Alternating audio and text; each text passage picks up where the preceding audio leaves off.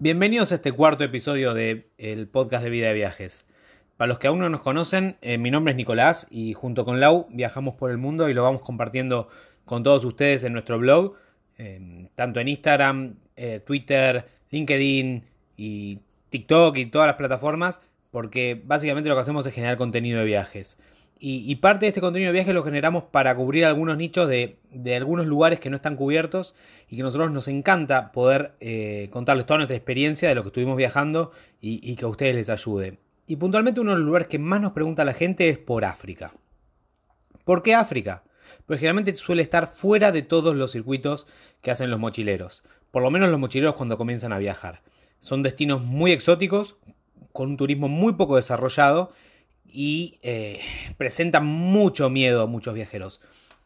Las razones básicamente es por desinformación, en primer lugar, y también en segundo lugar porque efectivamente en algunos lugares de África es muy difícil viajar. Especialmente si uno no es de otro país africano vecino o eh, no tiene la misma religión que la religión mayoritaria de la población. África es un continente grande y muy muy complejo.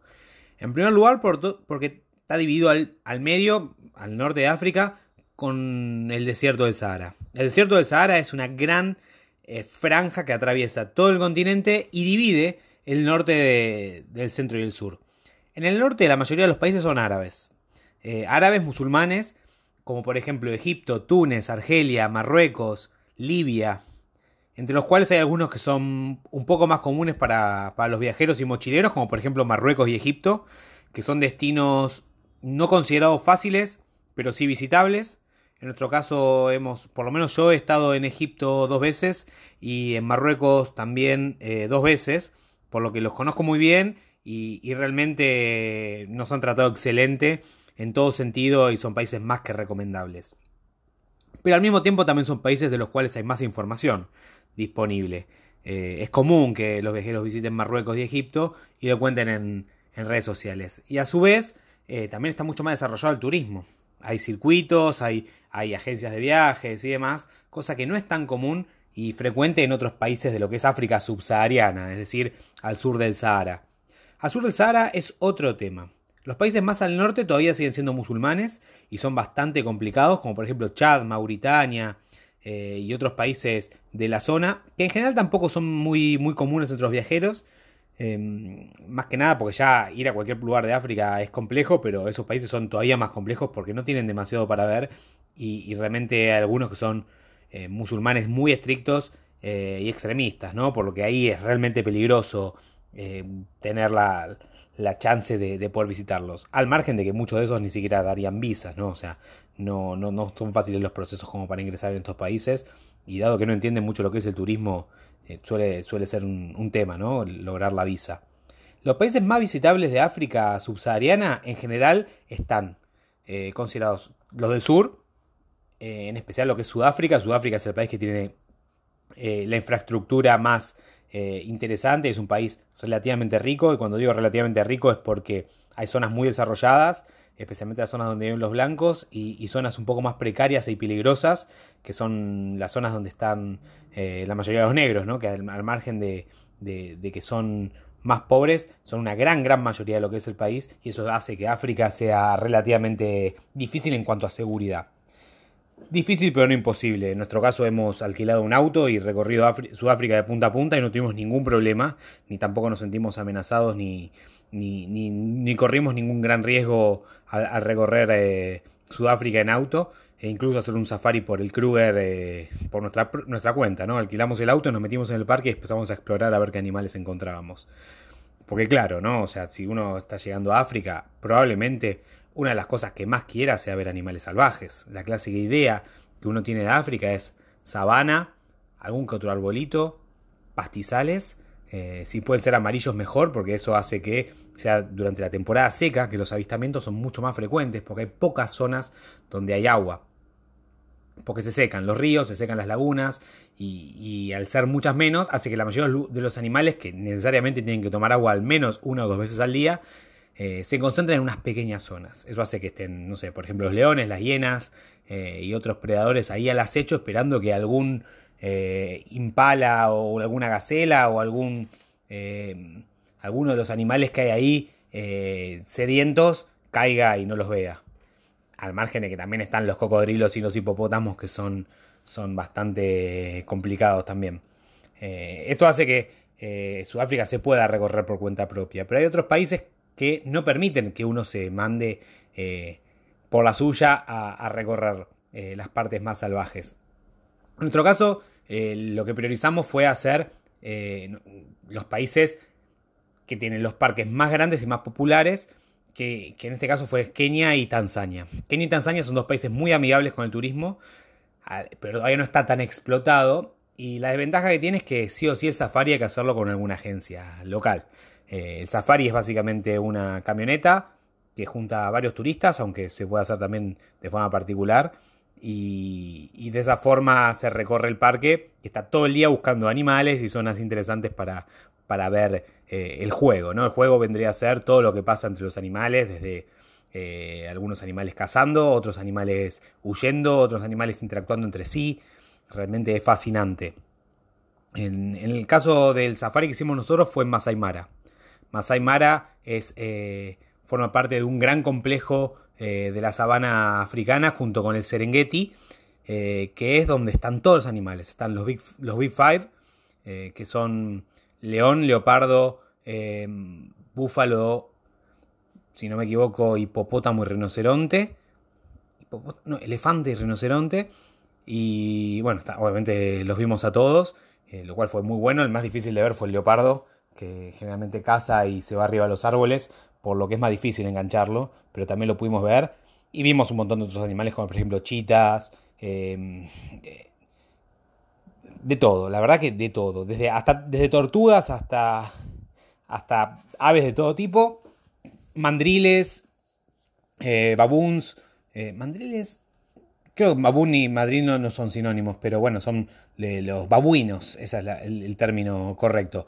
Eh, babuinos, que son estos monos grandes, que son realmente intimidantes porque son casi tan grandes como una persona y tienen unos colmillos tremendos.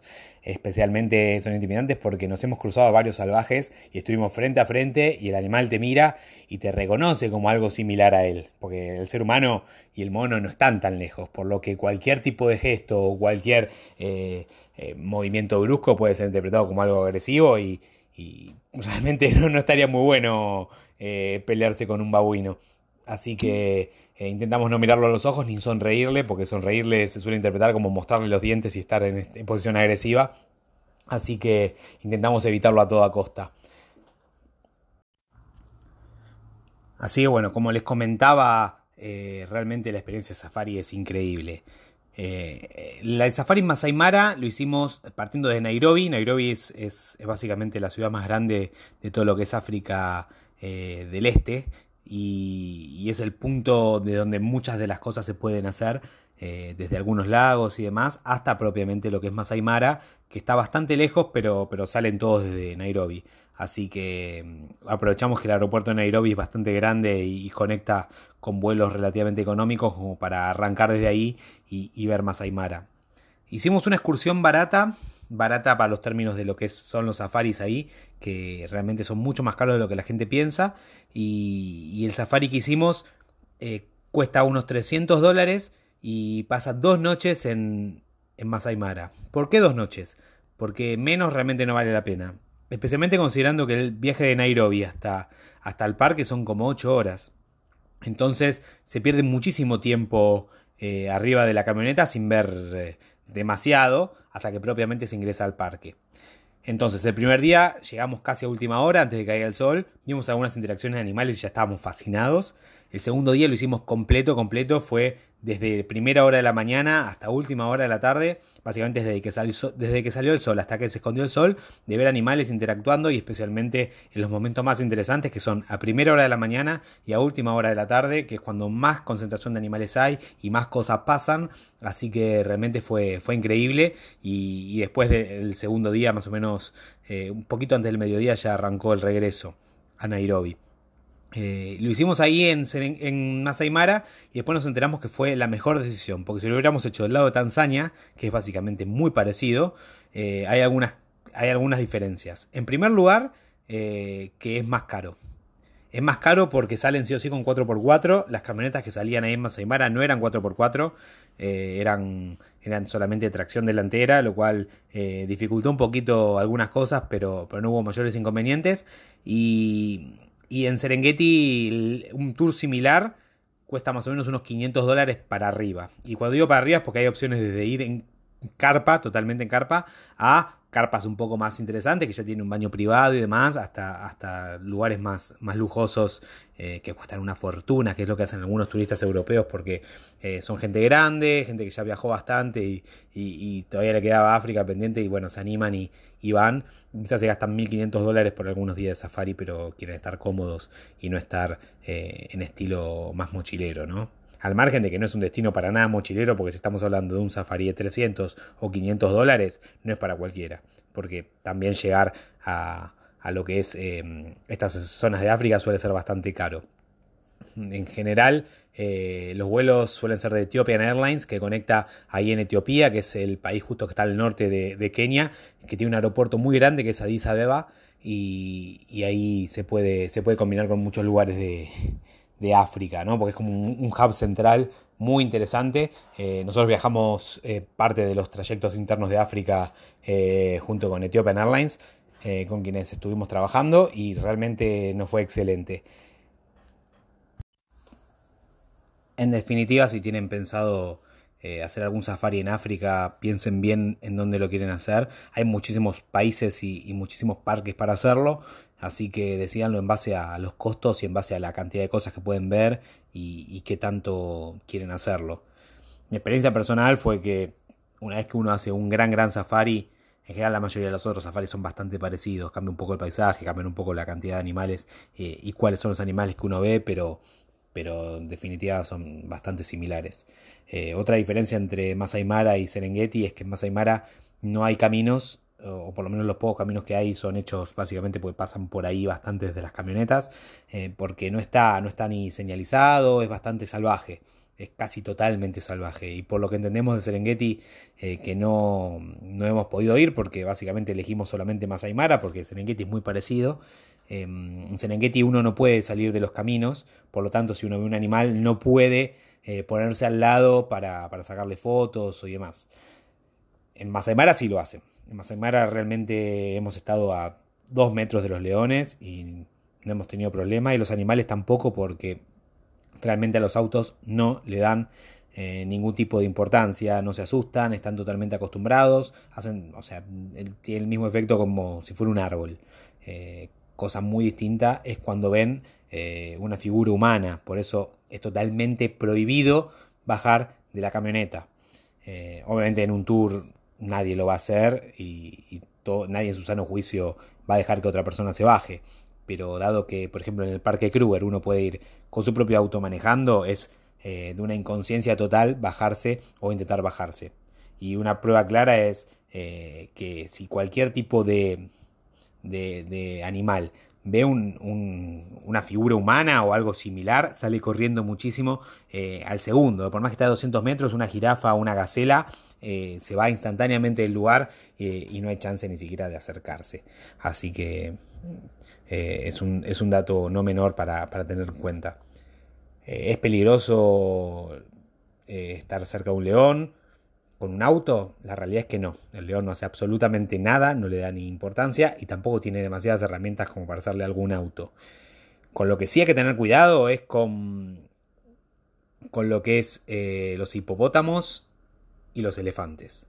Los hipopótamos porque son animales muy agresivos, de hecho eh, después del mosquito que técnicamente no cuenta, eh, el hipopótamo es el animal eh, que más mata en todo África.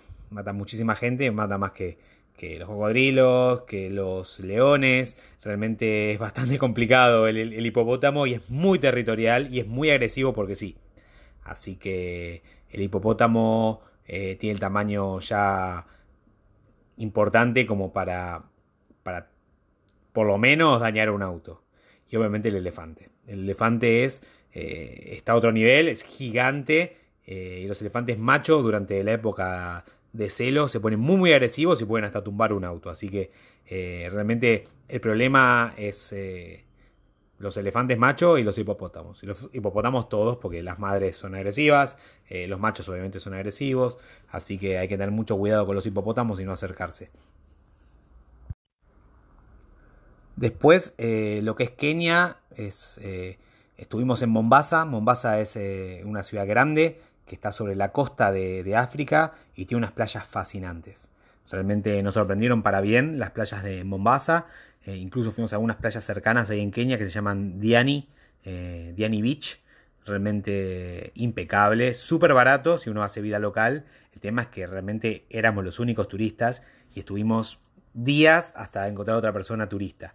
Y con eso me refiero a que no vimos blancos, no vimos chinos, no vimos indios, eran absolutamente todos negros locales eh, que, bueno, obviamente se sorprendían de, ver eh, turistas. Incluso los niños, que eran los más emocionados, nos perseguían, nos corrían, realmente hermoso. En Mombasa nos alojamos en una zona bastante eh, pobre. Obviamente todo es pobre, pero hay zonas eh, que son exclusivas para, la gente que tiene mucha plata y se puede vivir bien. Como en cualquier lugar del mundo, la gente que tiene plata vive bien. Y, nosotros tuvimos una zona que no era una zona bien, era una zona normal. y un barrio que no, estaba ni siquiera eh, bien marcado en Google Maps, eh, con casas de, con techo de chapa, con, con casas algunas de barro, o sea, realmente una experiencia local increíble. Eh, y no nos sentimos intimidados en ningún momento. Incluso hemos caminado de noche, hemos andado por ahí como si nada, la gente nos saludaba, súper simpática. Hablan inglés, porque en Kenia la mayoría de la gente habla inglés, porque fue colonia inglesa y van al colegio y hablan inglés.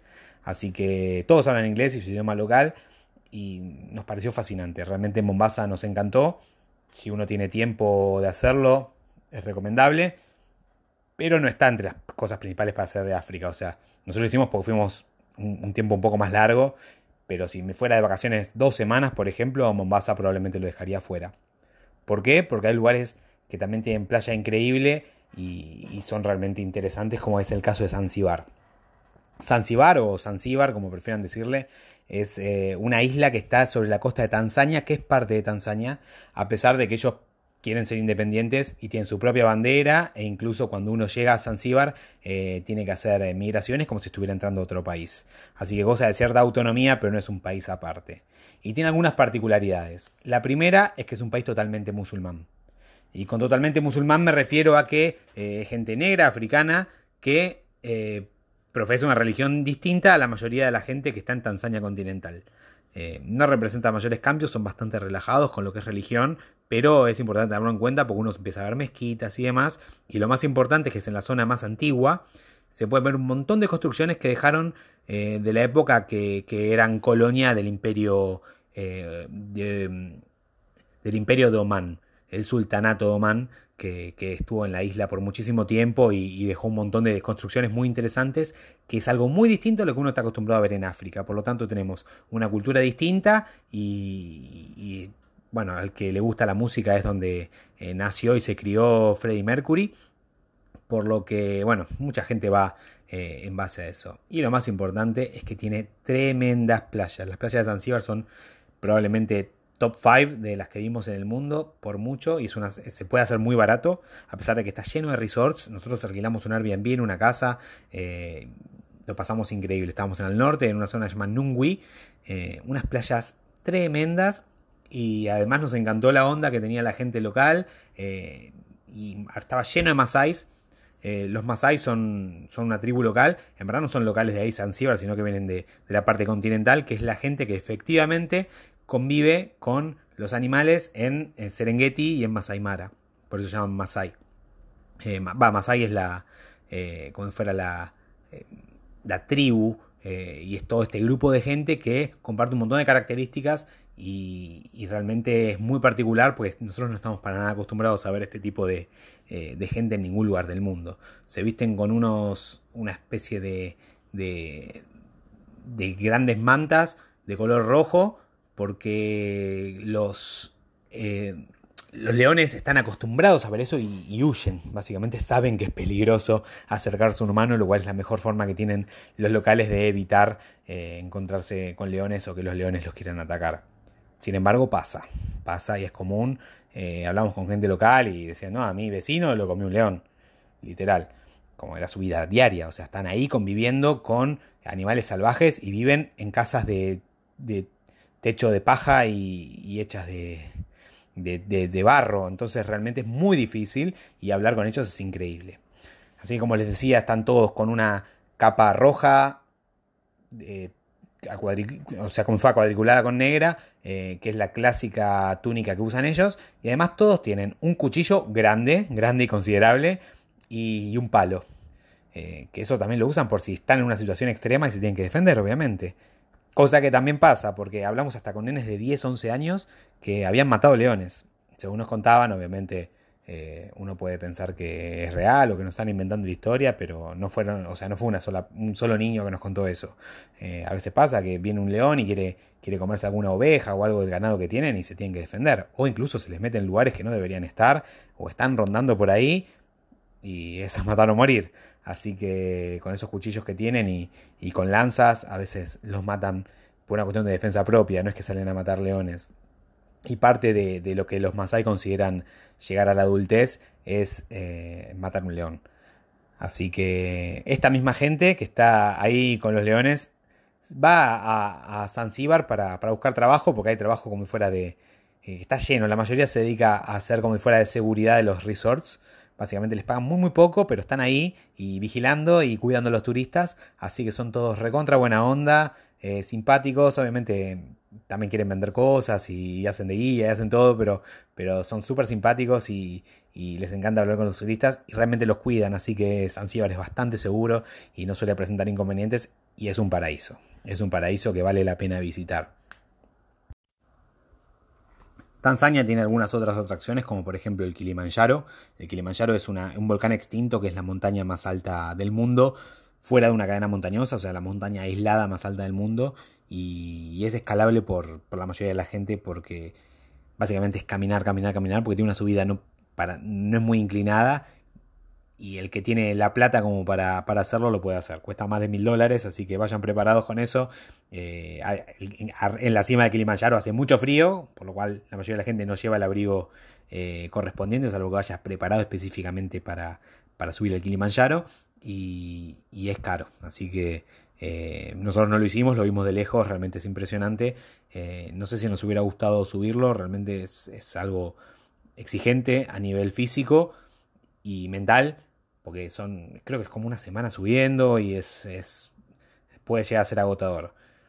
Y a, semejante altura empieza a acabarse el aire. Eh, no, es, algo que, nosotros estábamos dispuestos a hacer tan fácil y especialmente el límite de, la plata que es carísimo no lo, no lo hicimos. Otra cosa que tampoco hicimos por una cuestión de plata fue ir a, Uganda, que a nivel cultural es muy parecido a Kenia y Tanzania, que entre sí son muy parecidos también, porque hablan el mismo idioma que se llama Swahili, que es de donde vienen términos como Hakuna Matata, eh, Simba, Simba significa león, para el que no sabe, eh, y bueno, en Swahili hay un montón de palabras que a uno quizá le suenan de alguna de alguna vez que las escuchó o lo que sea, y es como el idioma más popular de, esta zona de África, así que eh, en Uganda también hay gente que habla suajili, y, y, lo que tiene Uganda puntualmente que tiene la población de gorilas más grande y, están a punto de extinguirse y están cuidando muchísimo eso, por lo que la entrada para ver a los gorilas cuesta 750 dólares. Eh, está bien, está mal, es relativo. Nosotros no contábamos con la plata como para hacerlo, o al menos decidimos no destinar tanta plata a esa experiencia por el momento, por lo que no lo hicimos. Dicen que e, ese dinero se usa para, proteger a los gorilas y, conservarlos, así que es como que uno al hacerlo también está colaborando con eso, por lo que mm, debe ser una experiencia increíble, pero no hemos podido hacerla. Y, después de África seguimos recorriendo un poco más al sur, cruzamos, eh, estuvimos en Victoria Falls. Victoria Falls son las cataratas más impresionantes de África y, son entre las que más caudal de agua, más altas, más anchas. Eh, es la cortina de agua más, más eh, cortina de agua, creo que es la cortina de agua contigua más, más alta. Bueno, cuestión que, que ostenta varios récords Nosotros veníamos de ver Iguazú y realmente Victoria Falls no nos pareció que estuvo al nivel de Iguazú. Iguazú es impresionante y sin duda son las cataratas más impresionantes del mundo. Eh, pero Victoria Falls no está nada mal y vale la pena visitarlo si uno tiene tiempo. Si no, realmente priorizaría otros lugares. Estuvimos en Botswana, fuimos al parque Chobe, hicimos un safari un poco distinto, que era en barquito más que nada. Vimos muchísimos hipopótamos, muchísimos cocodrilos, búfalos, elefantes. Vimos un elefante cruzar un río, lo cual fue impresionante y nos gustó mucho, pero como ya habíamos hecho otros safaris, em, no dejó de ser algo similar a lo que ya habíamos visto. Como les conté, también estuvimos en Sudáfrica recorriendo punta a punta en auto. Es otra experiencia, realmente Sudáfrica es mucho más desarrollado, se puede estar mucho más cómodo, está mucho más preparado. Así que creo que es una buena primera aproximación a lo que es África subsahariana, como para arrancar por Sudáfrica y si les gusta y, les copa la idea, seguir recorriendo. Eh, después, bueno, estuvimos en Seychelles, que son eh, unas islas eh, ahí un poco alejadas del continente, que nada que ver, así que ni cuenta. Eh, no me extiendo demasiado con Seychelles, es mucho más caro y, es un paraíso a nivel playa y demás, pero como que no cuenta como África, porque es otra experiencia. Realmente cuando uno piensa en África no piensa en algo como Seychelles, así que no, no le voy a dar eh, demasiado tiempo dentro de este podcast, porque la idea es que ustedes sepan qué cosas ver en África, de la idea que tienen de África genuina, del león, eh, como en la película del Rey León. Así que eh, lo que sí vimos también fue Suazilandia. Suazilandia nos fascinó, es un país súper chiquito eh, entre, entre Sudáfrica y Mozambique y nos gustó muchísimo la cultura y, es muy particular. Es, eh, tiene, tiene un rey que es un dictador, dictador porque está desde hace mil años, tienen no sé cuántas esposas, creo que tiene como 15 esposas, más de 200 hijos, vive una vida de, de lujos, em, mientras que la, creo que dos tercios de la población de, Suazilandia eh, vive con menos de 2 dólares al día y, más del 30% de la población de, de, Suazilandia tiene, tiene SIDA. Así que es una situación muy compleja, pero realmente ver la cultura local y la gente súper amable y divina eh, nos encantó. De todos estos países que recorrimos, en ningún momento tuvimos eh, una situación de peligro, una situación de, de, tener un problema con nadie. Fue, fue muy tranquilo. Eh, nos pareció que el país más difícil es, a nivel seguridad es Sudáfrica, a pesar de que también es el más visitado, curiosamente, la gente no tiene tanto miedo de ir a Sudáfrica, si tiene miedo de ir a países un poco más precarios. Sin embargo, a nivel seguridad, sin duda Sudáfrica es más peligroso que, que, Tanzania. Así que yo les, o sea, les recomendaría que a cualquier país que vayan tengan cuidado y se, eh, no hagan ninguna estupidez, como por ejemplo ir caminando con un reloj de oro a las 2 de la mañana por eh, por Nairobi, pero eh, son totalmente visitables y, a pesar de que no está preparado la infraestructura y, la idea de, viajar por esos países eh, como para hacerlo por cuenta propia, vale la pena hacerlo.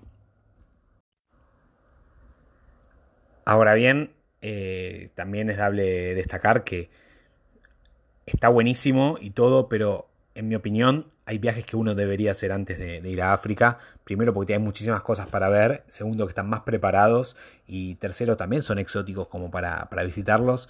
Que, en, mi, opinión sin duda el sudeste asiático viene antes de África.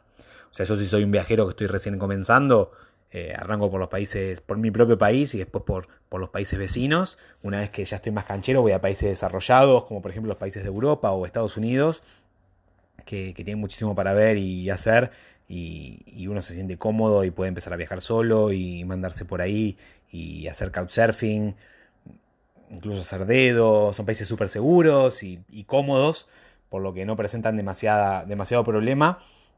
Y ahí sí mandarse a lo que es sudeste asiático, que es hermoso, es súper barato y tiene tremendas playas, eh, templos, historia. Eh, es, es soñado, la verdad que Tailandia, Camboya, Vietnam, Laos, eh, Indonesia, eh, Filipinas, Malasia, Singapur, son todos países súper interesantes que estuvimos en todos y nos encantó la experiencia y da para quedarse meses y meses y meses, así que en mi opinión lo pondría antes de África. África no se encantó, realmente todos los países que recorrimos fue, fueron experiencias inolvidables, pero a nivel viajero primero iría al sudeste asiático y recién ahí me mandaría a África, porque también es mucho más caro y mucho más inaccesible y menos planificado y, todo tarda el triple lo que uno espera.